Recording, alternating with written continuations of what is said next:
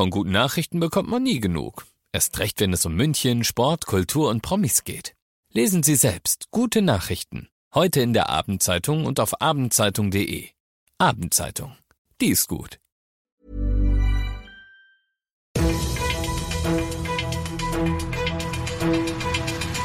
95 5 Charivari, das München Briefing, Münchens erster Nachrichtenpodcast. Mit Christoph Kreis und diesen Themen. IAA Mobility Gegner besetzen ein Haus in der Karlstraße und die Geister der Vergangenheit. Julian Nagelsmanns FC Bayern zu Gast in Leipzig. Sehr, sehr schön finde ich das, dass du bei dieser neuen Ausgabe wieder reinhörst. In diesem Nachrichtenpodcast, da erzähle ich dir innerhalb von fünf Minuten jeden Tag, was in München heute wichtig war. Das gibt's dann jederzeit und überall auf deiner Lieblings-Podcast-Plattform und um 17 und 18 Uhr im Radio. Sie hatten für heute entschlossenen Widerstand und viele Protestaktionen angekündigt und sie haben Wort gehalten. Die Gegner der IAA Mobility wollten heute, wo am Freitag natürlich besonders viele Besucher auf die Verkehrsmesse kommen, den reibungslosen Ablauf stören und haben das aus ihrer Sicht auch geschafft. Es ist nicht bewiesen, dass sie es waren, aber schon heute Nacht wurde das Münchner Privathaus von VW-Chef Herbert Dies mit recht eindeutigen bunten Parolen beschmiert.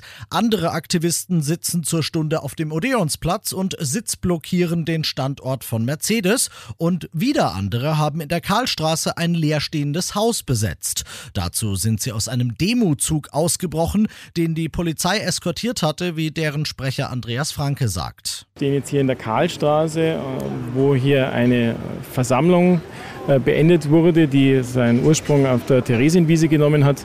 Hier kam es auf dieser Strecke von dieser Versammlung dazu, dass seitlich begleitende äh, Einsatzkräfte, Polizeikräfte dann an die Hausmauer gedrängt wurden, was dann dazu geführt hat, dass die äh, Beamten Pfefferspray und einen Schlagstock einsetzen mussten, um sich hier wieder Raum zu verschaffen. Die Hausbesetzer fordern, dass Gruppen von Klimaschützern das leerstehende Gebäude künftig permanent nutzen dürfen. Ich hänge mich weniger weit aus dem Fenster als die ihre Transparente, wenn ich sage, so kommt ihr an dieses Haus nicht dran. Für morgen sind weitere Protestaktionen geplant, darunter eine, wie ich schwer hoffe, friedliche Radeldemo. Die soll von der Theresienwiese aus sternförmig durch die ganze Stadt führen und wird dementsprechend auch Auswirkungen auf den Verkehr haben. Streckenverlauf und Ausweichrouten findest du auf charivari.de. Du bist mittendrin im München-Briefing und wie gewohnt schauen wir nach dem ersten großen München-Thema noch auf das Wichtigste aus Deutschland heute.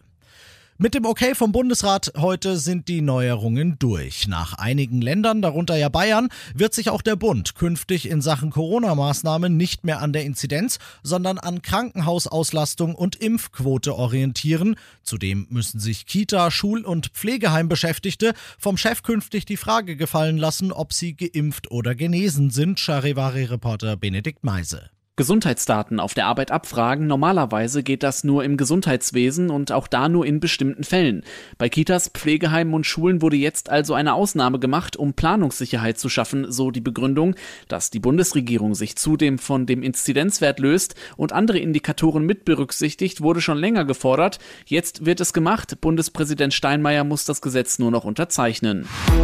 Zweimal mRNA-Impfstoff, also entweder BioNTech oder Moderna. So lautet die neue Empfehlung der STIKO für Schwangere und Stillende, die bislang ja gar nicht geimpft werden, Charivari-Reporterin Zoita Sovali. Die Empfehlung gilt ab dem zweiten Schwangerschaftsdrittel für Stillende generell, unabhängig von Vorerkrankungen. Für die Gruppe der Jugendlichen hat das Gesundheitsministerium heute Impffortschritte bekannt gegeben. Etwa ein Viertel der 12- bis 17-Jährigen ist demnach vollständig geimpft. 36 Prozent haben bisher eine Impfung bekommen.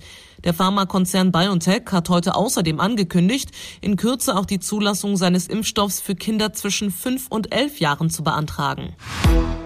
Es wird das Spiel der zugegeben noch recht jungen neuen Saison für den FC Bayern. Morgen Abend geht's in Leipzig gegen RB Leipzig. Das wird zum einen natürlich eine sportliche Herausforderung und es wird für Teile des FC Bayern Kaders natürlich auch emotional ein ganz besonderes Spiel, Charivari Sportchef Alex Eisenreich. Ja, allen voran für Julian Nagelsmann. Letztes Jahr saß er noch auf der Trainerbank in Leipzig, jetzt bei den Bayern. Das wird die Rückkehr und dann haben die Bayern ja auch noch mit Upamecano den Abwehrchef der Leipzig Leipziger gekauft und mit Sabitzer den Kapitän der Leipziger. Also ich sag mal so, generell wird es nicht den wärmsten Empfang morgen geben, aber wenn die Bayern sich am Ende durchsetzen, dann sind wir hier in München auf jeden Fall alle glücklich. Der Rasen dürfte top in Schuss sein, weil den Greenkeeper, den haben die Bayern, glaube ich, nicht abgeworben, soweit ich weiß.